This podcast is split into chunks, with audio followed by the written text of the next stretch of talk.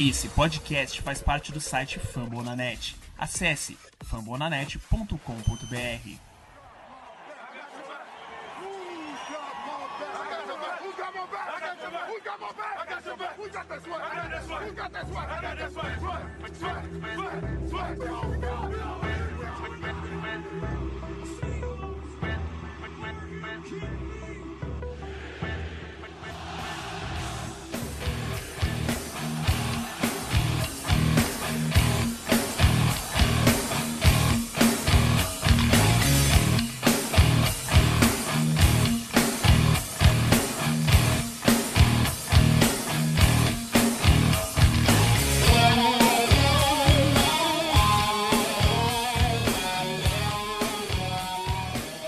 Fala galera do Pro Seahawks Brasil, estamos de volta para mais um tradicionalíssimo podcast aqui para vocês, trazendo tudo sobre essa franquia maravilhosa que é o nosso Seattle Seahawks. E ainda mais depois de uma vitória bem interessante para nosso lado. E aqui comigo ele, nosso já queridíssimo Jeff Martins. Fala rapaziada do Pro Seahawks Brasil. E a gente está aí de novo, né? Mais um podcast semanal, tradicional, o melhor podcast da página do Brasil. É, e mais uma vez trazendo uma vitória. E uma vitória que foi um pouquinho como a gente preveu, uma vitória complicada. A gente sabia dos problemas que, que a equipe de Tampa traria para Seattle. Sabia. Foi, foi, um, foi um jogo duro, né? Foi um jogo duro. A gente vai falar muito dele aqui na, nesse podcast. E também dar uma palhinha sobre esse próximo jogo horrível, terrível, que gera medo agora no em Santa Clara contra o 49 É isso aí, galera. Vamos lá, Go Hawks. Aqui com nós hoje, com a gente, participando também. Ele que é torcedor ilustre aí no nosso grupo, o nosso querido Franco. E aí, Franco? Fala galera do Seahawks, tudo certo? Uma alegria participar aí do, do podcast que a gente ouve toda semana, né? Agora tá, tá tendo a oportunidade de participar aí. E vamos comentar desse jogo do final de semana que teve muitas alegrias, principalmente no ataque, né? Mas bastante preocupação na defesa e já, já visando o nosso próximo jogo contra os 49ers aí. Isso aí, galera. Recadinhos rápido aqui.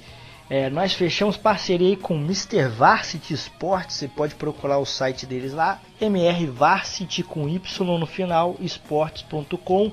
Procurar lá o Jefferson, nosso parceiro, usa aí a, o Pro BR como é, cupom de desconto, vocês têm 10% de desconto lá em camisa, gorro, tem muita coisa bacana e produto de qualidade que eu tenho aí uma camisa deles aí. Também não deixem de curtir nosso Instagram, Twitter, Facebook para ficar por dentro de tudo sobre a nossa franquia. É isso aí, então bora para as perguntas e gol. Bom, muitas perguntas aqui, o pessoal bem interativo essa semana e eu vou abrir já com uma que tem sido recorrente é, muita gente perguntou, então eu não vou nem dar nome de ninguém aqui para não ser injusto, o, Jeff. Perguntando sobre a defesa, por que, que essa defesa não consegue pressionar quarterback? A secundária tem cedido bastante jardas. O que está havendo de errado e que Seattle esse ano parece que não está conseguindo corrigir os erros defensivos? Bom, Roger, é, essa é uma, pergunta que ela é pertinente toda semana. É, toda semana tem que falar disso, toda semana tem que tocar nesse assunto. É, a gente falou isso no último podcast, a gente falou no último podcast, a gente vem falando disso a temporada toda. É um problema tá se sobressaindo demais na defesa dessa temporada, contrariando aquilo também que a gente já falou é, antes da temporada começar. A gente tinha muitas suspeitas no que diz respeito à nossa secundária e a gente botava até uma fé justamente no nosso front seven. E não é que está acontecendo, a gente está tendo problemas defensivos enormes em todo jogo que a gente joga. Não interessa o ataque, não interessa o poderio ofensivo do adversário. A gente teve problema, a gente tem problema contra os Bengals, do mesmo problema que a gente tem contra o Buccaneers, Rams, todo mundo. Por quê? A questão do pass rush. É, nós somos o, a 28 equipe em pass rush, nós somos uma das piores defesas. Isso é uma questão é, básica de defesa. Por onde tu constrói uma equipe? Obviamente pelo quarterback. Mas tirando ele, tu precisa de uma linha ofensiva e tu precisa de uma linha defensiva. Tu precisa de força na trincheira, porque a partir dali toda a tua equipe construída. Seattle não tem uma linha ofensiva e uma linha defensiva, tem um quarterback. Isso gera problemas. No ataque nem tantos, porque a gente está tendo nosso quarterback numa temporada de MVP, mas na defesa a gente não tem nenhum defensor se destacando tanto. Então acaba, acaba tendo problemas toda semana. A gente não tem pass rush, é, o quarterback adversário acaba tendo tempo no pocket, tendo tranquilidade, as rotas se desenvolvem, a gente não tem marcação é, homem a homem, porque a nossa defesa basicamente ela passa 70% do jogo marcando em zona, e uma marcação em zona quando tu não tem pressão, ela acaba sendo problemática porque tu não vai conseguir ficar correndo atrás do, do, do recebedor. Como é que tu vai colocar um linebacker para correr atrás do slot, que geralmente é um jogador, um dos mais rápidos da equipe? De um roster de uma franquia. Então acaba complicando. A nossa secundária tem alguns problemas, mas nem está sendo fiel da balança para os nossos problemas defensivos. É, o Shaquille Griffith está dando uma grande temporada. Teve um bom jogo, nove tackles agora contra o Tampa, apesar de ter cedido ali algumas jadas, mas é aquela questão do Julio Jones. No, no, jogo passado. Tu pega wide receivers de elite, como Julio Jones, como DeAndre Hopkins, Mike Evans, tu não vai anular esses caras do jogo todo. Teu nome não é Jalen Ramsey. E, então tu vai ter problemas, mas tu pode minimizar. E o Shaq Griffin, por exemplo, conseguiu fazer isso. Marquis Blair teve uma boa partida mais uma vez. O Pete Carroll até elogiou ele na, na, na entrevista ali pós-jogo. Então a gente vê que o problema não é tanto a secundária, é justamente lá na frente, é no boxer, próximo da linha de scrimmage. Bob Wagner é, não vem tendo o impacto que ele teve na temporada passada. Kid Wright está sendo penalizado por conta dessa falta de pressão, ele já não é mais tão novo. Michael Kendricks, apesar de ter conseguido um sec no jogo passado, ainda é, ainda perde tackles, ainda é toda é como se fosse uma bola de neve. A falta de pressão acaba penalizando todo mundo. E o Jerry Reed, que era um nome que a gente aguardava, dar um up, apesar de ter perdido seis semanas, não tá tendo tanto impacto. O Jadavion Clowney consegue, a partir da inteligência que é de futebol que ele tem, fazer algum barulho. Ziguiança é, é uma nulidade, não fica esse ano para ano que vem, com certeza. É o Jay Cooler, nossa escolha de primeira rodada. Joga pouquíssimos snaps, não tem impacto algum no time. É, apesar do Rashan Green ter, é, ter tido um fumble retornado ali para para Red Zone, também não tem impacto, então é, é, um buraco muito grande na nossa, na nossa trincheira defensiva e isso acaba penalizando todo o time, vai continuar penalizando todo o time. A gente vai ter problema contra os 49ers. Aguardem um jogo muito, muito duro para nossa defesa. Vai ser uma longa noite em Santa Clara e não há previsão de melhoras. Não há previsão de melhoras porque a gente não tem coordenação. O Cam Norton Jr. ele é uma nulidade tanto quanto alguns jogadores lá do front. A gente não sabe para que, que ele tá lá, a gente já falou isso aqui. É meio que uma incógnita. Até onde tá o dedo dele nessa defesa? A gente não vê absolutamente nada, a gente não vê mudança, a gente não vê chamada criativa, a gente não vê estante na pressão. Então é tudo muito conservador, é tudo muito igual e isso já tá muito manjado. E tá penalizando bastante nosso time. Se não fosse o Russell Wilson, a gente não estaria 7-2, a gente estaria 2-7. E, e, é isso, é, é, ficar aguardando por atuações mágicas do Russell, porque esperar alguma coisa nessa defesa a gente não vai poder esperar. Isso aí. O João Vitor lá no, no Twitter ele perguntou aqui pra gente, é, passando metade da temporada, chegando o momento que o Russell Wilson começa a pegar fogo, né? O famoso on fire. E o elenco desse ano ele tá mais unido, o playbook parece que tá melhor trabalhado, até onde a gente tá sentindo do, desse começo de temporada, soltaram mais o Russell Wilson. E ele pergunta aqui que com essas informações, com o que a gente tem visto, é possível afirmar que Seattle é um Super Bowl contender? Bom, João, é, é sabido que a gente está entrando naquele momento onde não só o Russell Wilson, mas a nossa equipe como um todo costumava jogar muito bem que é ali novembro, dezembro, sobretudo dezembro. Só que esse ano a gente tem um, tem um probleminha, né? A nossa tabela. A nossa schedule esse ano tá bem complicada. Agora começa a piorar ainda mais as coisas. A gente vai a Santa Clara enfrentar o 49ers, vai entrar em bye. Depois tem Filadélfia, Minnesota, Los Angeles Rams, Carolina, Arizona, que já não é mais tão bobo. E por último, o 49ers. É uma tabela muito, muito difícil, com, com confrontos diretos de disputa de wildcard. Pode ser uma, uma, uma disputa divisão Sinceramente, eu acho que não, mas o sonho continua. Quero incrementar. É... Se a gente passar por essa prova de fogo intacto, Seattle vai como um dos favoritos ao Super Bowl?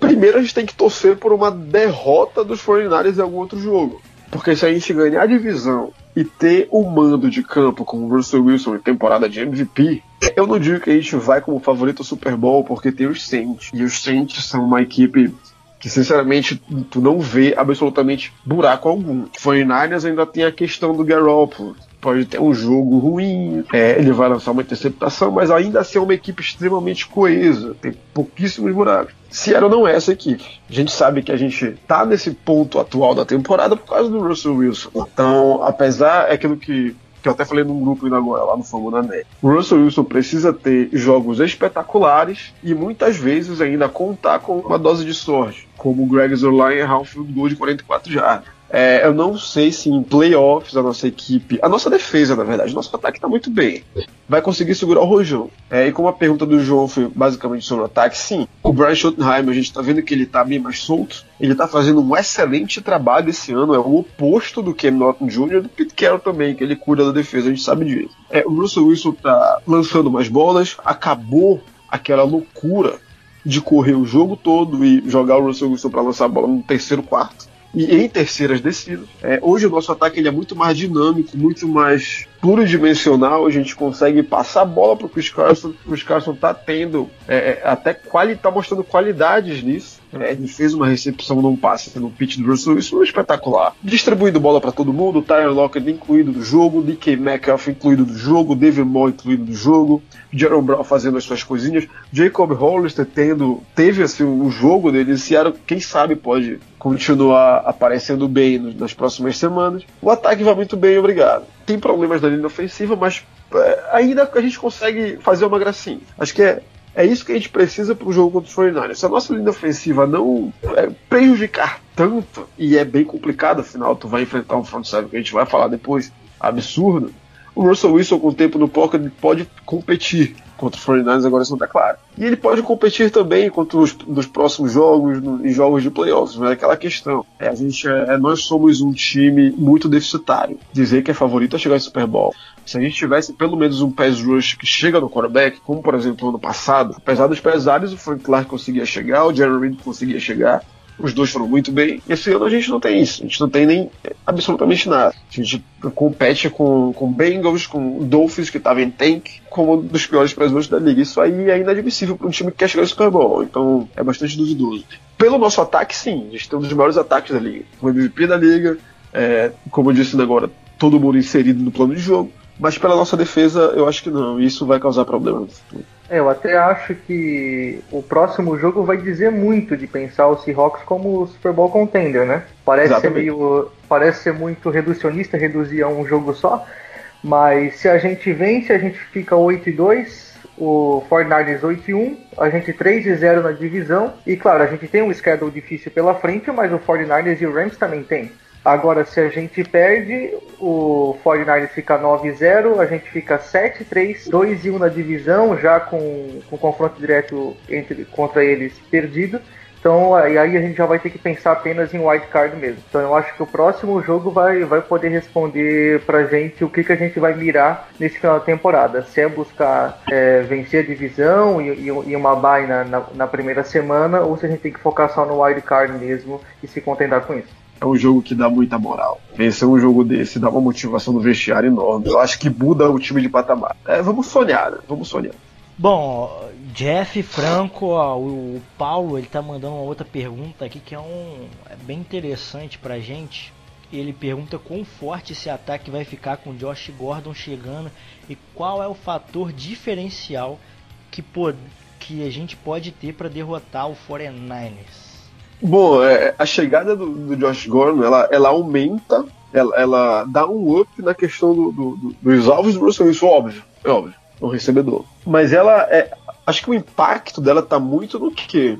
A questão da ameaça. É óbvio que defesa alguma vai deixar o Josh Gordon sozinho, ou no mano a mano. Vão ter de colar um safety, vão ter que desdobrar a marcação. E aí vai sobrar o Tyler Lockett, vai sobrar o próprio DK Metcalf então vai ser um, uma coisa boa para todo mundo. Eu vejo a adição do Josh Gordon como muito boa.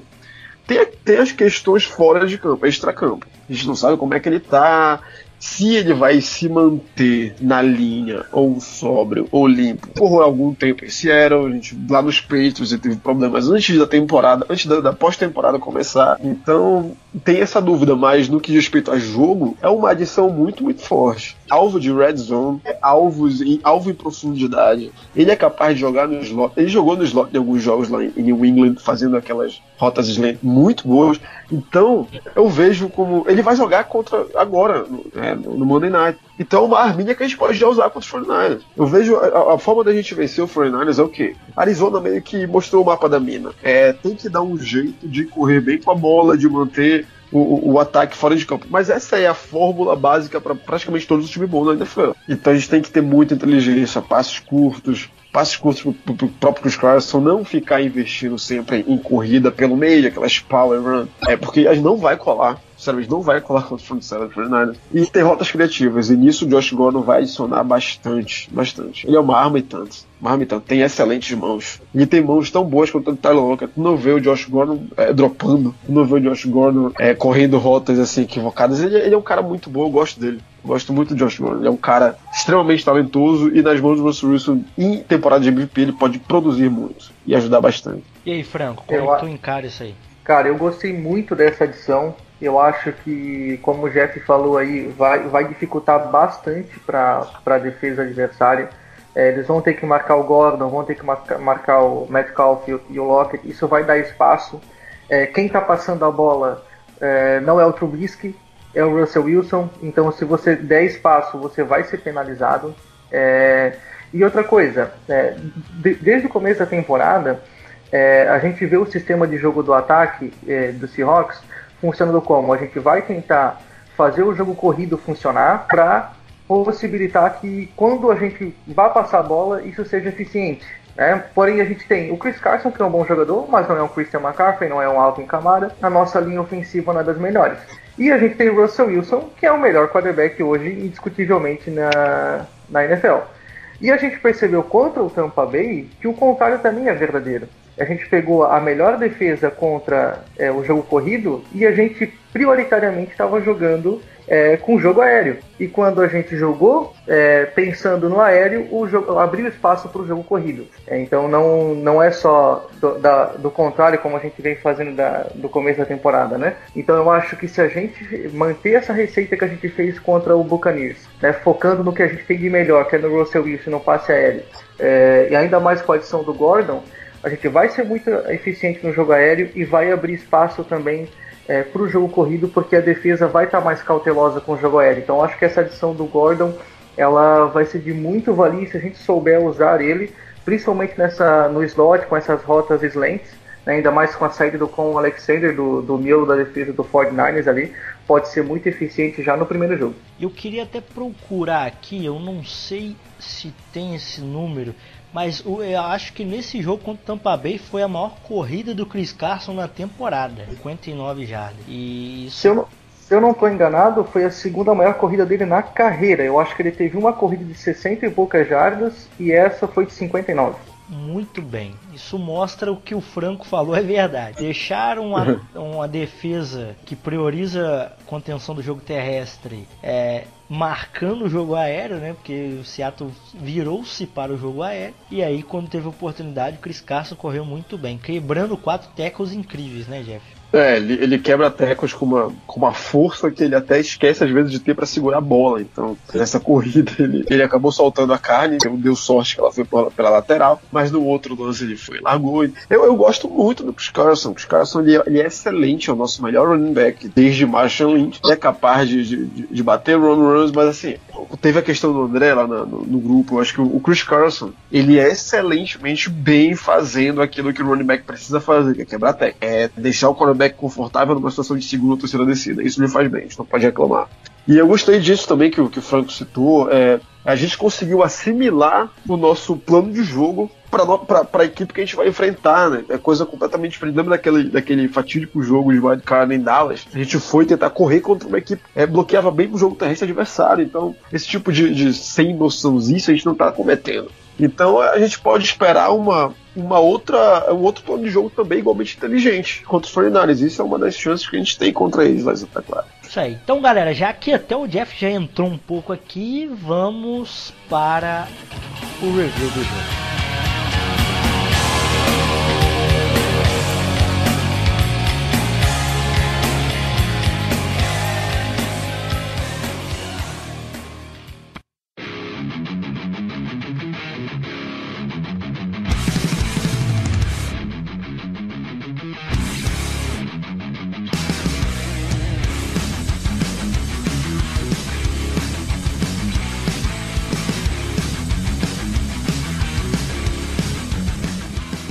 Seattle Seahawks enfrentou o Tampa Bay Buccaneers. É a grande novidade da semana. Para minha felicidade, Jeff Franco, minha namorada, está acompanhando e torcendo para Seattle. Olha que felicidade, menino. Então estamos aí com mais uma torcedora. E esse jogo de alegria, né? Um time que, apesar de ter começado atrás, poderia até ter tomado 21 pontos ali no primeiro tempo, como tomou, né? E acabou aí que Seattle com Russell Wilson foi atrás e buscou o resultado. É, eu vou começar com, com o Franco. É, esse ataque ele evoluiu e, como já foi citado, ele está conseguindo se adaptar. Como você viu esse jogo aí contra o Tampa Bay, principalmente essa parte ofensiva, quais seriam seus pontos de destaque? Olha, primeira coisa que eu queria destacar, e quem diria, é o Brian Schottenheimer, né? Se, se me perguntasse há umas 3, 4 semanas atrás, se eu encontrasse ele no meio da rua, era capaz de, de surgir uma agressão In, pública aí, né? Inclusive, Franco, não sei se você lembra, lá no grupo nós estávamos falando que vamos mandar flores para a esposa dele que, Exatamente. que disse que, olha, ou você começa a deixar o Russell Wilson passar, ou não teremos noites de amor. A grande responsável pela mudança em Seattle. Eu acho que ela, inclusive, merecia ganhar um, um espaço no salary cap aí, porque ela teve uma, uma atuação que nem Pete Carroll e nenhum dirigente de Seattle conseguiu é, em cima do Schottenheimer, né? Mas falando agora um pouco do, do jogo, é, a gente enfrentou, a, a, como a gente já disse, né, a, o Tampa Bay Buccaneers, que era a primeira defesa contra o, o, jogo corrido, e a gente se adaptou a isso. Né? E graças a Deus a gente tem o, o Russell Wilson, que é um excelente passador, e a gente soube usar ela, ele como com, com primazia. Né? Ele anotou 40 pontos, a gente foi com a prorrogação é, somente porque o Jason Myers quis que a gente fosse, né? Porque o Russell Wilson com 48 segundos de relógio colocou a gente em condições de vencer o jogo. A gente tem, tem muita coisa para citar desse ataque. É, tem muitas coisas óbvias, mas eu queria citar algumas que nem tanto, é, como o Jacob Hollister. Eu gostei muito da atuação dele no jogo, apesar de apenas quatro recepções, mas eu achei ele que, que, ele fez o papel dele muito bem, ele marcou dois touchdowns, mas foi, foi bastante decisivo. Ele teve no, no final do primeiro tempo, a gente estava com 40 segundos de relógio, na linha de 50 jardas, então estava bem complicado para a gente chegar é, até a Endzone. E numa rota longa dele, o Russell Wilson lançou, foi marcado o pass interference em cima dele, e a gente ficou na linha de uma jarda e acabou marcando o touchdown, que possivelmente ia ser apenas um, um field goal, né? É, além disso, ele teve outra, outra participação no segundo touchdown dele, em que ele, ele colocou a gente também na, na linha de uma jarda. Então eu, eu gostei bastante da adição dele no, no grupo, porque a gente sabia que a gente ia sentir muito a falta do Will Disley. E com, com a entrada do Hollister e do, do Luke Wilson fazendo bem os bloqueios, eu acho que a gente está com um corpo, se não, não extraordinário como era o Will Disley, mas com um corpo seguro de, de Tyrants para o segmento da temporada.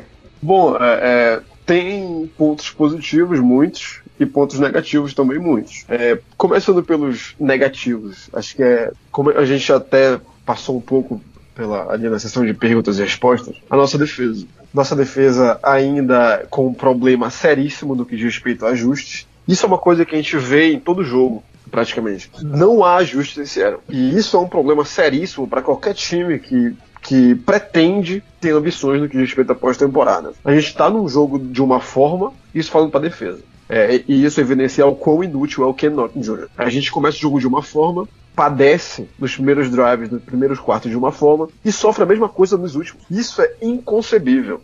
A gente viu, no, a gente viu nesse jogo que em vários momentos, vários momentos, rotas que cortavam pro meio, não tinha ninguém. A gente viu o Mike Evans. Eu não sei se foi o Mike Evans ou foi o, o Chris Golden que marcaram um touchdown ou chegaram perto da linha de uma jarda, onde tava todo mundo na lateral ou no outro extremo e o cara cortou pro meio e foi direto. O James Winston encontrou ele e foi direto. Acho que foi o Mike Evans. O Shaquille ficou meio olhando, do AZ. Então é, há muitos problemas no que respeita a ajuste. A nossa pressão, o nosso pass rush nunca chega no quarterback e isso gera buracos na defesa enormes. E aquilo que eu falei mais cedo, não dá para penalizar tanto a tua secundária por erros de treino, erros táticos. E isso é um problema em Seattle. A gente fala sempre aqui da, da questão da defesa em zona, e teve uma pergunta, se não me engano, lá de defesa em zona, Pra te defender em zona, tu precisa de disciplina. E Seattle é uma defesa que não tem disciplina. A gente não tem ligação entre linebackers e, e, e safeties, a gente não tem um nickelback que age. E daí vem a nossa necessidade do Coelho Diggs estrear nesse jogo. É uma adição que vai ter impacto, porque o cara justamente dessa posição é o níquel que pode muito bem cobrir esses espaços. E é um, é um problema sério que, que repito, não há ajuste. Carroll parece que não percebe, o Ken Norton obviamente não percebe. A gente lembra que o Norton também não conseguia mudar absolutamente nada em Oakland. A gente foi buscando em Oakland, Oakland teve uma das piores defesas no, no ano retrasado. E a gente pegou o cara que a gente sabidamente sabe ser incapaz. Então, esse é o ponto negativo. A nossa defesa continua cedendo muitas jardas para o adversário. O James Winston teve perto de 350, se eu não me engano. Foram três touchdowns. E a gente vai continuar cedendo. Todo quarterback se dá bem contra a nossa defesa. Todo quarterback identifica o buraco no meio. E não é tão culpa dos nossos linebackers. Eles estão sendo mal colocados é, as nossas peças estão mal postas em campo. Isso é visível em todo snap, em todo santo snap. A gente teve problemas contra o, o Lamar Jackson, teve contra o James Winston na mesma coisa.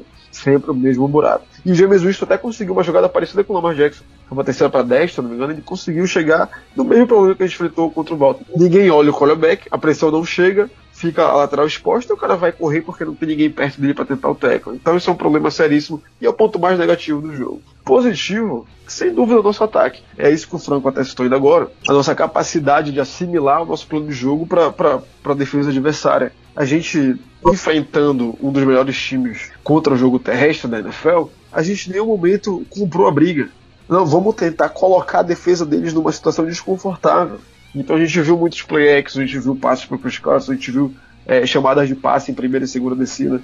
Então isso foi, foi, foi, a melhor coisa do jogo. O Russell Wilson teve mais um grande jogo. Foram 29 passes de 43 tentados, 378 jardas e 5 touchdowns. Acho que o grande jogo dele da temporada e um dos grandes jogos da vida dele. De novo entrando na discussão, acho que ele tinha ficado um pouquinho ali. Os outros tinham alcançado um pouco ele após aquela partida ali contra contra Baltimore, mas agora ele se estabelece como de fato é esse aqui o atual MVP da temporada. É, os caras estão correndo muito bem com a bola, como sempre como sempre. Apesar de ter sofrido dois fumbles, um a gente ter dado a sorte de ir para lateral, mas depois de uma corrida de 50 e tantas jardas, ele corre para mais de 100 jardas. É, o Rashad Penny teve ali a sua, teve o seu impacto em alguns lances do jogo. O DK Metcalf correndo em round. A gente vê como tá mais complexas nossas chamadas ofensivas, coisas que a gente não via no passado com o Rashad Hyman. Eu acho que ele estava até sem tanta autonomia quanto ele está esse ano. O DK Metcalf correndo atrás do quarterback em round. Isso é uma coisa que a gente não via esse ano. A gente via isso muito em outros times de, de, de ataque mais possantes, mas não esse ano então a gente está vendo esse tipo de coisa. Acho que falando do, do, do, corpo de recebedor, o melhor jogo da temporada de ambos, o Tyler Lockett teve um jogo ex excepcional, dois touchdowns mais de 150 jardas, três recepções. DK Metcalf foi uma arma, foi, foi clutch, quando precisou ser clutch, apareceu no fim de jogo, apesar dos esforços dele ter sido desperdiçados. Isso é uma coisa que Bom, eu até disse ponto negativo, tem talvez o ponto mais negativo do jogo, até mais do que a defesa, que é a questão do Jason Myers. Vou falar disso daqui a pouco. É, Jacob Hollister, como o, Franco citou ainda agora, se inseriu no jogo, foram dois TDs, o cara consegue ser uma ameaça na red zone, sofreu uma, uma jogada, uma chamada de interferência de passe que ajudou bastante no avanço, também numa bola longa do Russell Wilson dentro da red zone. Então é tudo isso, acho que o ponto positivo é todo o nosso sistema ofensivo tá indo muito bem. Nossa linha, de, nossa linha ofensiva ainda é deficitária, é, mas não é uma boa linha ofensiva. A gente viu o Dwayne Brown, que ainda consegue ter talento, não jogou uma boa parte dos snaps também. É, o Joey Hunt foi muito bem. É, acho que o Joey Hunt é, teve um jogo ano passado contra Dallas, em Dallas, temporada regular, acho que foi a terceira semana ou quarta semana, mas acho que foi a terceira semana. Foi depois do jogo contra os Bears que a gente perdeu. O Joey Hunt jogou no lugar do Justin Britt e ele teve um jogaço. Ele teve o melhor rating de toda a linha ofensiva daquele jogo. E desde ali eu já falava: olha, Justin Britt não vai sair absolutamente nada, esse cara é medíocre. Vamos tentar dar chance pro Joey Hunt. Não foi o que aconteceu. E agora ele entra e consegue bloquear. Ele consegue chegar ao segundo nível de jogadas de corridas. Tem, tem algumas jogadas dele onde ele leva o defensive tackle lá no segundo nível, apenas do Bull Rush. Então é um cara que tem talento. A gente deveria confiar um pouquinho mais no Hunt e olhar mais para ele. Porque é uma é uma, é uma posição importantíssima na linha ofensiva. E até complementando aí ah, o, que, o, que, o Jeff falou, eu acho que a capacidade de, do time fazer leituras e alterações durante o jogo é o que divide um time de elite e um time mediano. A gente sabe como o Bill Belichick faz isso nos Patriots e no ataque a gente tem conseguido fazer isso e não é de agora. Se lembrar no começo da temporada aquele jogo contra os Rams, né, os, os dois primeiros drives parecia que o Russell Wilson ia ser, ia falecer durante o jogo, né, que o Aaron Donald ia passar por cima dele, a gente não ia conseguir fazer nada mas o ataque se adaptou, dobraram a marcação em cima do Aaron Donald, a gente começou a trabalhar com passes rápidos e, e, venceu aquele jogo, né? Mas na defesa a gente não vê isso, né? Contra o Saints, é, quando acharam aquela forma de passar a bola para o Camara, eles fizeram isso três quartos e a gente não marcou.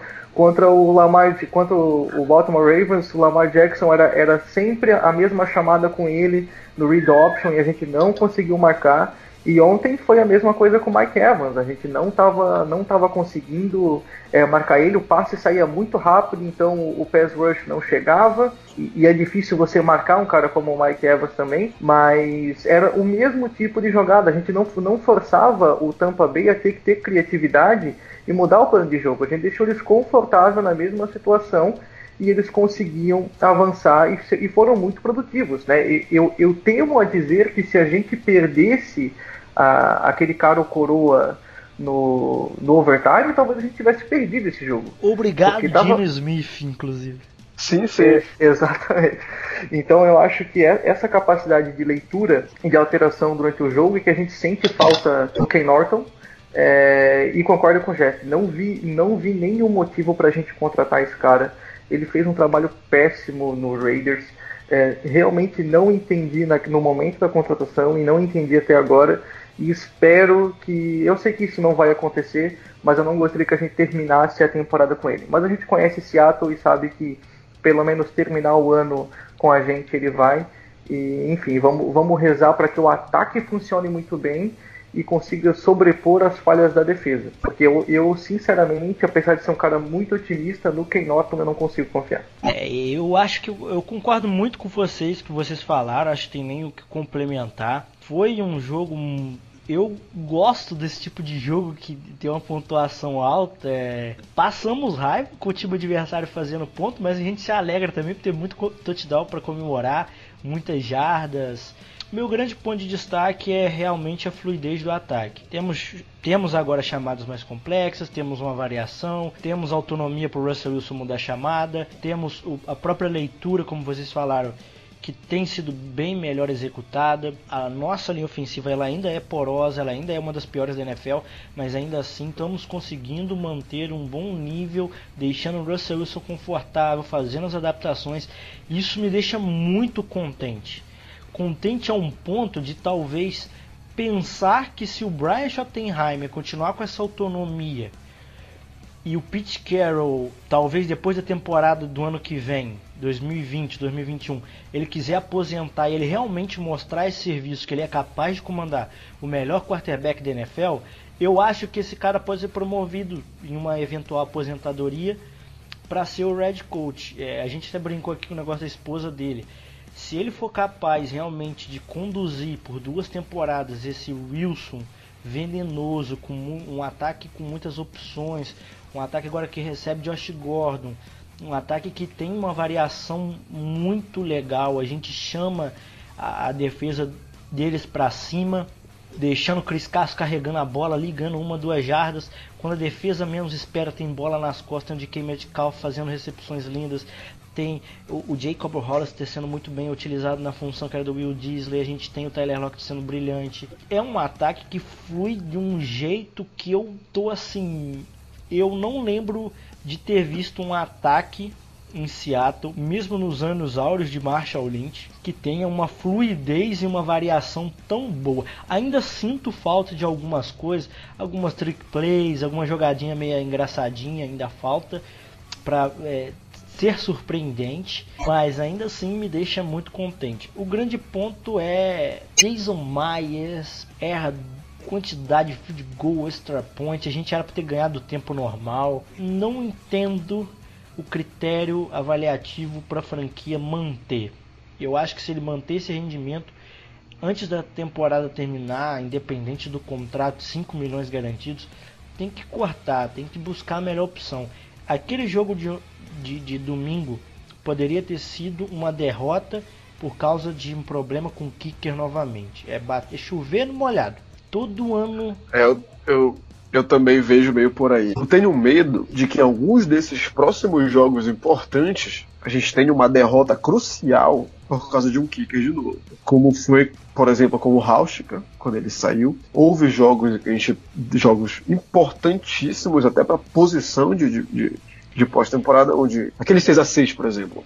Disputando é, o Blair Walsh com o Arizona, né? Pois é, pois é, o Blair Walsh. É, a gente perdeu pós-temporada por causa do Blair Walsh. E eu fico temeroso disso acontecer com o Jason Myers, ele tá indo muito mal. E é ainda mais preocupante com um cara que é um All-Pro, sabe? Ele teve uma temporada espetacular ano passado e não se sabe por que dessa pressão toda. Eu até meio que concordo um pouco com o Pete Carroll em não queimar o cara logo agora por ele ter tido aquela temporada do ano passado. Então, é mais uma hora de chegar e conversar, tirar o peso das costas dele. Se ele tem talento, isso é sabido não é um Blair Walsh da vida, que já tinha mostrado o que era contra o próprio Seattle naquele jogo de wildcard, lá naquela congelada Minnesota, e a gente foi lá e buscou. Não é o caso do Jason Myers. A gente pega um cara que veio de uma temporada de All-Pro. Então eu acho que nesse sentido tem que até. Olha, tu vai ficar. Vai ficar, sabe? Não tem que logo pá, corta. Tipo Roberto Aguayo. É, e sobre o que tu falou do, do, do, do Ham, isso aí é até bacana de, de, de comentar. Por quê?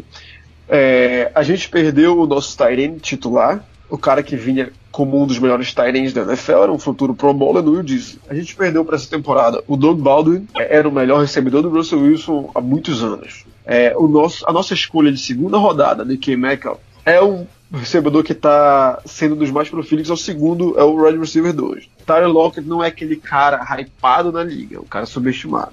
A nossa linha ofensiva é uma das piores da NFL se a gente produzir o MVP e um time que consegue correr bem ainda com a bola, os caras só pode chegar a mil jardas nessa temporada. Aí, repetindo, uma dessas ele piores gerações da liga. 760, né? Eu acho pois muito é. difícil que ele não chegue a mil. Pois é. Então, eu, eu também não. Ah, ele poderia ser um head coach no, no lugar do. porque ela poderia. Poderia e delegar a, a outro alguém a coordenação da defesa. Mas também a gente tem que contar que se essa temporada terminar com o Russell Wilson MVP apesar de tudo isso que eu acabei de citar, meu amigo, o nome dele vai crescer e vai ter time colocando o olho para levar ele de head coach já nesse ano. Então acho que é bom a, a, gente até se policiar, isso é o que o John Schneider tem que olhar, tem que fazer um plano de carreira, o Pete tem que dizer até onde ele quer ir, ou até onde ele quer dar autonomia para ele na coach staff que é para poder segurar esse cara, porque tudo indica que a gente vai pra uma temporada onde o Russell Wilson vai ser MVP, e temporada de MVP, todo mundo olha pro coordenador ofensivo. Vídeo o Kyle Shanahan. Ficou o outro ano e, e, os Falcons acabaram quando ele foi pro 49 Acabou tudo. Acabou Matt Ryan, apesar dos números. Frank Reich também, né, no Eagles, indo pro Super Bowl e ganhando. Pois é, não, acho que não, foi, não era o Hayek. Era o Hayek? Era sim. É, não, era, era. Era o Frank Hayek, na verdade. Ele foi para os Colts ano passado, tá no segundo ano dele. Então é isso, é até bom de observar isso também. Não, só sobre o Jason Myers, é, eu acho que a grande preocupação é, do, do Pete Carroll é quem colocar no lugar dele que se, se a gente é, dropar ele, né? É, Exatamente. Então, a, a, além dessa preocupação, a gente sabe que o Jason Myers é, tem, tem capacidade para produzir muito mais do que ele está produzindo. Então, como tu falou, não é um aguaio. Dá para a gente é, dar um voto de confiança, conversar com ele, talvez tentar trabalhar um pouco psicológico. A gente sabe que essas coisas pesam no, no jogo. E, e tentar achar um caminho para que ele volte a desempenhar muito bem. É, se a gente tivesse boas opções, quem dera Cairo Santos fosse alguém confiável, né, pra gente trazer um brasileiro para Seattle, mas a gente sabe que infelizmente não, não dá. É, enfim, eu acho que a gente tem, a gente, a gente brasileiro tem essa mentalidade de, de, de ser mais imediatista, de querer, a, de querer a demissão, de querer uma mudança e tal. Mas eu acho que o Jason Myers, pela temporada que ele teve no passado, pela, pelo talento que ele tem, vale a pena a gente dar um voto de confiança, mas também concordo que não dá para a gente perder jogos por causa dele. Né? Ele, ele também tem que, que, se tocar e a gente tem que pressionar ele no sentido de, de que ele tem que produzir para que seja mantido é, na posição, senão a gente também não pode aceitar que, que, que a gente vá perder jogos e tenha um custo muito alto é, só para manter o cara por causa da temporada passada, né? Porque temporada passada não, não vale nada pra gente. A gente De quer saber história se... só vive museu, né? É, exatamente. Só para pontuar uma coisa que a gente ia esquecendo, lá na parte da defesa, não é tudo também tão ruim assim. A gente conseguiu limitar o time de Tampa a menos de 90 jardas no jogo todo. Então isso é uma coisa.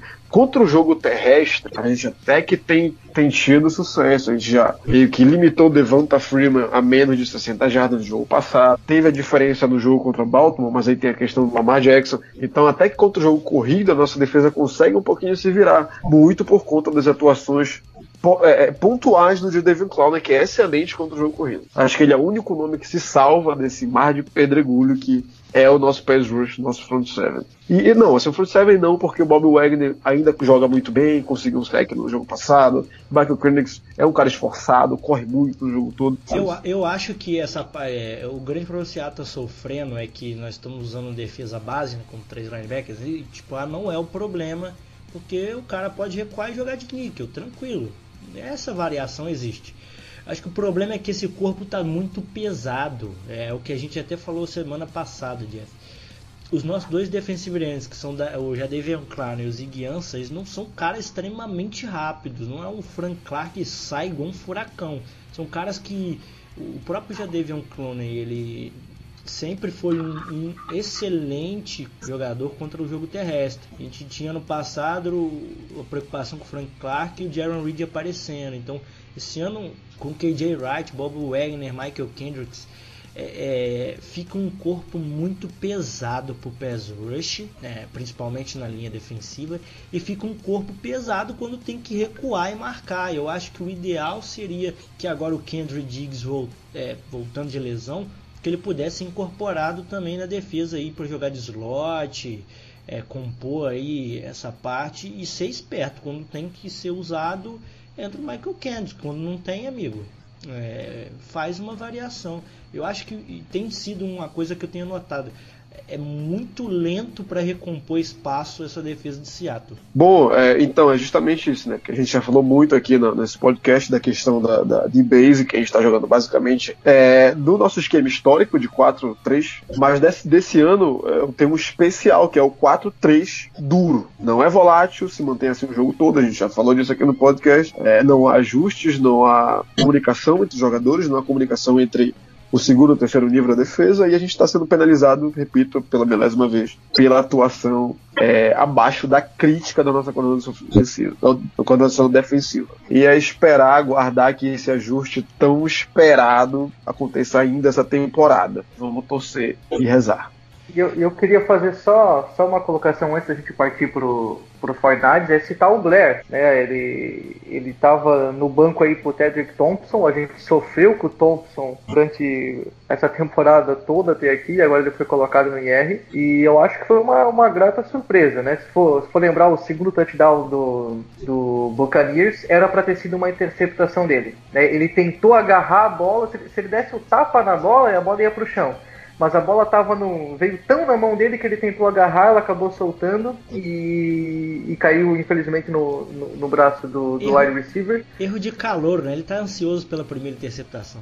Mas se tu olhar a movimentação dele, ele foi muito bem na jogada, eu acho que ele foi muito bem no jogo, é uma grata surpresa. Eu acho que a gente jogando com Diggs, é, tendo o Shaquille Griffith, o, o Trey Flowers, o McDougall e o Blair, a gente vai estar tá muito bem na nossa secundária. Não vai ser uma secundária de elite, mas eu acho que a gente vai ter uma secundária que, que vai poder fazer o, o, o seu papel com, com, com decência que a gente pode, de certa forma, confiar assim. A gente vai competir, verdade. É isso aí, galera. Vamos então para o preview do jogo. Bom, galera, o Seattle Seahawks vai enfrentar então segunda-feira, como já bem sabemos, São Francisco 49ers lá em Santa Clara, dia 11 às 10h20 da noite, aqui horário nosso de Brasília, já que terminou o horário de verão americano. E nós vamos enfrentar um time 8-0.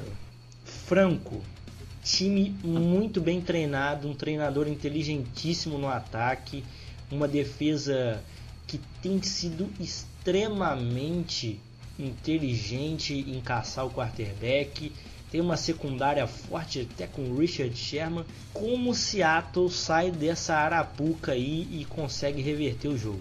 Olha, como a gente comentou aqui no começo, é o jogo divisor de águas para o Seattle. Né? Se a gente quer realmente é, buscar uma, uma folga na primeira rodada, ganhar essa, essa divisão, a gente precisa ganhar esse jogo.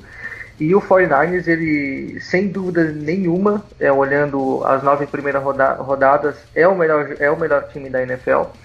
É, porém, não é um time perfeito. Né? A gente é, percebeu no jogo contra os Cardinals que eles têm, têm os, os seus déficits e que a gente pode aproveitar isso. Eu acho que o Kyle Shanahan é uma mente brilhante, eu gosto muito dele como, como treinador. É, com certeza ele vai saber explorar é, o, nosso, o nosso espaço é, na defesa. Porém, eu não confio tanto assim no Garópolo.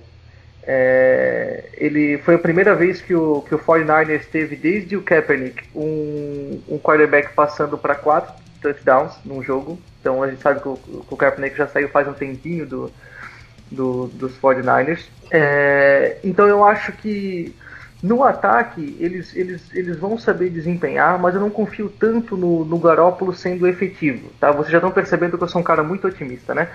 É, e eu acho que se a gente conseguir trabalhar no nosso ataque é, com passes rápidos, rotas slant, passe para running back, passe para Tyrande, é, utilizando a ameaça do Gordon, do Metcalf, é, e do Lockett, sabendo utilizar o, o jogo corrido, né, de, com, com a, por causa da ameaça do, do jogo aéreo, eu acho que se a gente for efetivo no ataque e a gente tiver uma produção como a gente teve nesse jogo contra o Tampa Bay, dando liberdade para o Wilson jogar, é, eu acho que a gente pode sim é, sonhar com, com, uma vitória. Não vai ser fácil, vai ser um jogo é, complicado, mas se a gente não penar com os turnovers e saber é, utilizar esses gaps que o Cardinals é, mostrou pra gente contra os 49 a gente pode ter sucesso.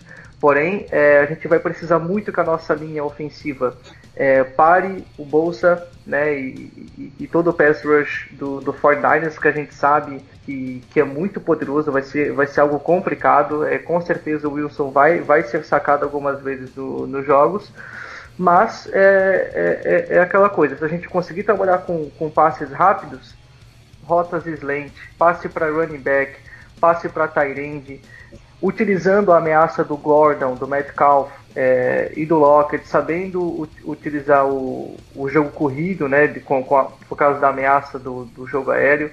Eu acho que se a gente for efetivo no ataque e a gente tiver uma produção como a gente teve nesse jogo contra o Tampa Bay, dando liberdade para o Wilson jogar, é, eu acho que a gente pode sim é, sonhar com, com, uma vitória. Não vai ser fácil, vai ser um jogo é, complicado, mas se a gente não penar com os turnovers e saber é, utilizar esses gaps que o Cardinals é, mostrou pra gente contra os 49 a gente pode ter sucesso.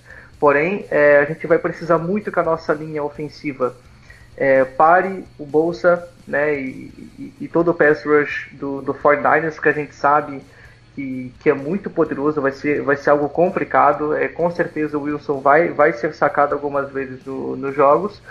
Mas é, é, é, é, aquela coisa, se a gente conseguir trabalhar com, com passes rápidos, é, talvez é, a gente freie um pouco esse ímpeto é, de blitz do, do 49 e consiga ter, bom, ter um bom resultado lá. Jeff Martins, seus pitacos. Pouco acrescentar, né? acho que é um jogo extremamente. É um pior jogo, o jogo mais difícil da temporada. Para piorar, era contra um rival histórico para piorar ainda mais, é fora de casa. Para melhorar um pouquinho, é no, no, prime time, onde geralmente o Russell Wilson consegue produzir em altíssima escala. É, eu não acho que o 49ers são a melhor equipe da NFC, é, nem da NFL.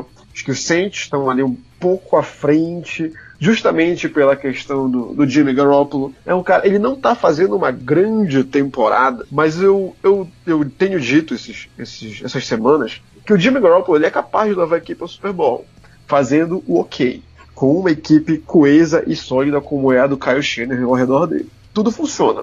Tem uma defesa excelente em todos os níveis, tem um ataque excelente no jogo terrestre, excelente no jogo aéreo, tem uma excelente linha ofensiva. Então acho que o 49 ele encontrou, né, de vez o, franchise quarterback no Jimmy Garoppolo. A gente viu que depois do Kaepernick a gente teve Blaine Gaberson, a gente teve o Brian Hoyer, o, o, o próprio... teve Nick Mullins, teve CJ Better, que ainda estão aí. Ah, então agora chega finalmente a gente ter. E ele é o cara que ele pode conduzir. Ele pode conduzir essa equipe. Não é ter um quarterback de elite. Então é nisso, é tão nisso que a gente tem que focar nesse jogo. Mas como? Sem um pass rush para incomodar. E isso recai no quê? Vão voltar para esse jogo Mike McGlinchey e o Joe Stelling, um dos melhores left tackles da liga, veteraníssimo. Então eu sinceramente não vejo a gente sequer encostando no Jimmy Garoppolo. E isso vai dar muito, muito problema. É uma equipe, repito, extremamente coesa, boa em todos os níveis. É, tem ali o Matt Breida que está correndo muito bem com a bola. Devin Coleman, é, ele é um cara que o Kyle Shanahan conhece, trouxe para São Francisco e ele faz exatamente o que ele fazia nos Falcons, daquele ataque genial foi o Super Bowl, um dos melhores ataques, o melhor ataque que eu já vi no NFL.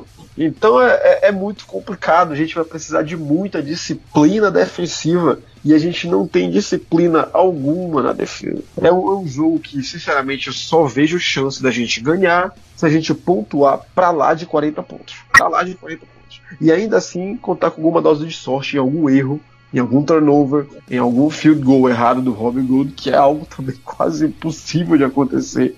Mas também era que o Greg Zerline errou e a gente ganhou.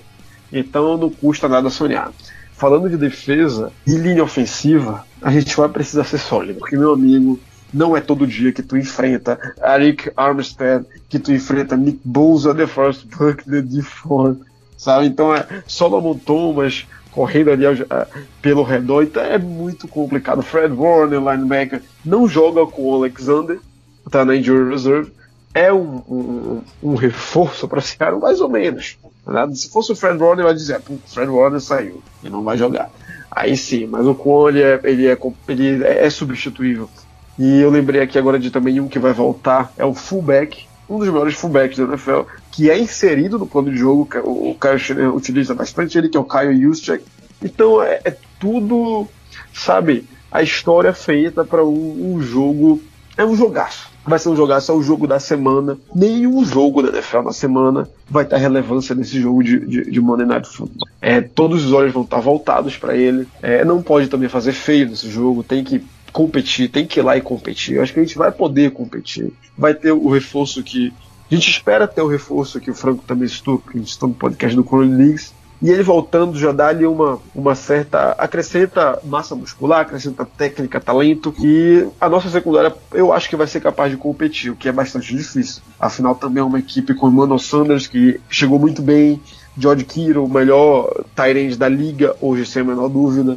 Marquis Goldwyn corre muito. Então é, vai ser um jogo complicado. A gente vai precisar demais do Russell Wilson. É, e eu digo, se a gente ganhar, que eu acho uma pouca probabilidade, a gente ganha a divisão. Se Seattle vencer esse jogo, vou apostar que a gente leva a divisão.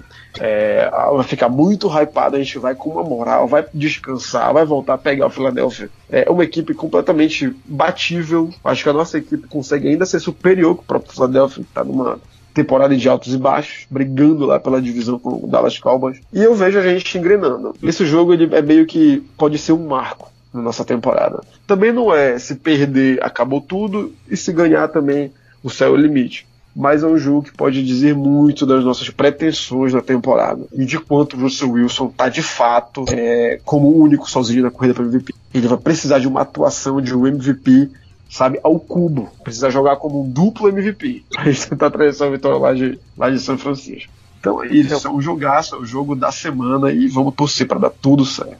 Eu concordo com, com o Jeff. É, esse jogo é, é divisor de águas. Se a gente vencer, a gente é, pode sim vencer essa, essa divisão.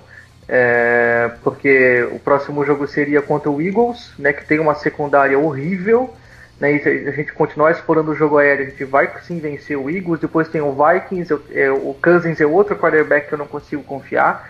E quando ele, ele entra para jogo, pra, quando ele vem para jogos grandes, a gente sabe que ele, que ele não joga bem ele entrega mesmo. Então eu acho que a gente tem duas, dois jogos bem vencíveis, vamos dizer assim, se é que essa palavra existe, é, na, na, sequência. Então, se a gente vencer São Francisco e eles ainda têm jogos contra Packers, contra Saints, contra Rams, eu acho que a chance da gente vencer a divisão é bem grande. E uma coisa que eu queria acrescentar é, para esse jogo contra os 49ers é a batalha de turnovers. Eu acho que vai ser essencial isso, é, que é algo que a gente tem, não tem conseguido muito, é, porém vai, vai, vai ser determinante para essa partida. É, eu estava vendo os stats do, do Garoppolo, ele tem 13 touchdowns e 7 interceptações. Então eu acho que com a entrada do Quander Diggs, é, com a ascensão aí do Blair, né? E a gente sabe como o Griffin tem jogado, o, o. Eu acho que a gente pode é, forçar alguma interceptação, algum, algum turnover em cima do, do Garópolo, que não é um, um, um jogador tão, tão confiável assim.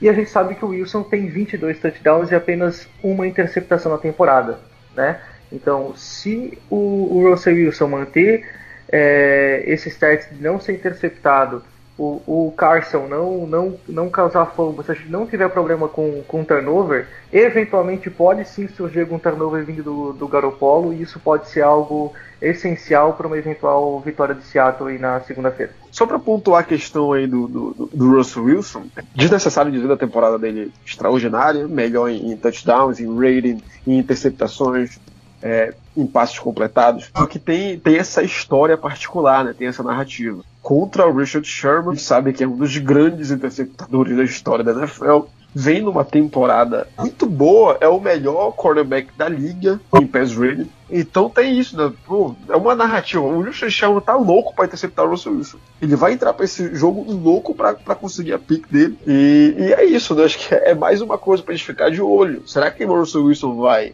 fazer o que os quarterbacks costumavam fazer contra o Sherman Seattle, evitar o lado dele. Então, isso é uma boa história. Eu colocaria o Tyler Lockett lá e queimava ele toda hora, porque a gente sabe que é, é aquela coisa, ele marca por zona, tem muita cobertura, então os linebackers ajudam, o sistema é inteligente, é intuitivo do, dos 49ers, então ele tem mas a gente sabe que ele não tem mais a velocidade de antes. O Isabela fez um TD na cara dele, só esticou o braço pra taclear o cara. Eu queimaria ele o jogo todo. Vamos Parecia colocar o Fate. minha avó correndo atrás de um cachorro. É, vamos colocar, vamos colocar o Fate de novo pra alinhar com ele. Daquele baque psicológico. Toma aí, otário. Bom, eu acho que esse jogo tem uma, vai ser uma bela de uma batalha. Eu confio mais no meu quarterback também. Mas eu acho que o fator time como um todo contribui mais pro 49ers aí. Eu acho que Seattle poderia ser inteligente é, nesse jogo e deixar o Garoppolo é, esticar o, tentar esticar o campo, porque eu acho que eu confio mais nos nossos cornerbacks com apoio ali dos safeties, é, Kendall Diggs aí também se for jogar, é, do que propriamente confiar que esse vai conseguir parar esse mirabolante ataque do, do Kyle Shanahan, que é muito divertido de ver, apesar de ser um rival. Esse dia, esses dias eu estava vendo um replay ali do jogo do 49ers. O Garoppolo deu um shovel pass pro Telvin Coleman, tipo, na beira da endzone. O cara só teve o trabalho de andar de ré, essa é a verdade. Que foi muito bem construído. Eles deixaram propositalmente o defensive tackle passar o Garápago deu dois passos pro lado e conseguiu. É, é, é, genial e você vê que é trabalhado, não é algo que acontece. Acho que é um time muito inteligente, tem, umas, tem peças sensacionais. Diferente do jogo contra o Rams, eu não sei como o Seattle vai conseguir parar quatro jogadores de linha que são muito bons. É, eu espero para ver isso aí e os ajustes vão ter que ser feitos, né? Ao contrário do que tem acontecido nos últimos jogos. Basicamente, é. eu deixaria o Garápolo ter a responsabilidade aí e eu confiaria mais no meu taco. É, é, eu concordo contigo, Rodolfo. Eu acho que a gente tem que fazer o que a gente deveria ter feito contra o Ravens. É parar o jogo corrido, parar Tevin Coleman, tá, parar Matt Breeder e deixa o Garópolo passar. Uma hora ele vai errar. Então eu acho que a gente tem que focar mesmo no, né, em parar o jogo corrido e forçar o Garópolo passar a bola que uma hora ele vai, ele vai botar carne na, na mão de Seattle. Então é isso, galera. Vamos encerrando por aqui o nosso mais querido, mais mirabolante, lindo podcast do Seattle Seahawks neste país. E nós vamos aí então aguardar esse jogão contra o São Francisco 49ers. Isso aí, não deixe de curtir nosso Instagram, escutar nosso podcast. Inclusive, deem uma conferida lá nas nossas redes sociais, no Mr. Varsity, que é o nosso parceiro aí. Curtam, compartilhem, compartilhem o podcast lá no Stories e quem sabe você também é um convidado como o Franco para participar com a gente aí. Isso aí, galera, Go Hawks! Tranquilo, então é isso aí, pessoal. É, foi muito legal participar do, do, do, podcast. Eu acho que a gente vai ter um jogo muito interessante contra o, o, o 49ers. Eu sou um cara otimista e vou tomar a iniciativa de, de deixar uma, meu palpite aqui. Eu acho que vai ser 31-27 para o Seahawks. E com certeza já vou deixar meus remédios pro coração aí do lado da, da TV quando esse jogo chegar. Beleza? Go Rocks! Mais uma gravação desse podcast já tradicional, semanal para vocês. Dessa vez com um convidado especial, Franco, lá do nosso grupo do, do Pro Circus Brasil. E é isso aí, rapaziada. Vamos torcer. É um jogo duro, como a gente já falou que é um jogo duro, um jogo difícil, mas a gente tem o MVP, a gente tem o Russell Wilson, ele costuma fazer milagres, principalmente em prime time. Então vamos torcer e, e, e é isso aí, rapaziada. Boa semana a todos, um bom final de semana a todos. Para quem bebe muita cerveja, muita cachaça, para quem não bebe, muito videogame. E é isso aí, rapaziada. Curtem, compartilhem, comentem, concordem, discordem. Desçam a lenha na gente, façam o que quiser, mas ouçam. A gente faz isso aqui com muito carinho para todos vocês. É isso aí, rapaziada. Falou, Go Hawks!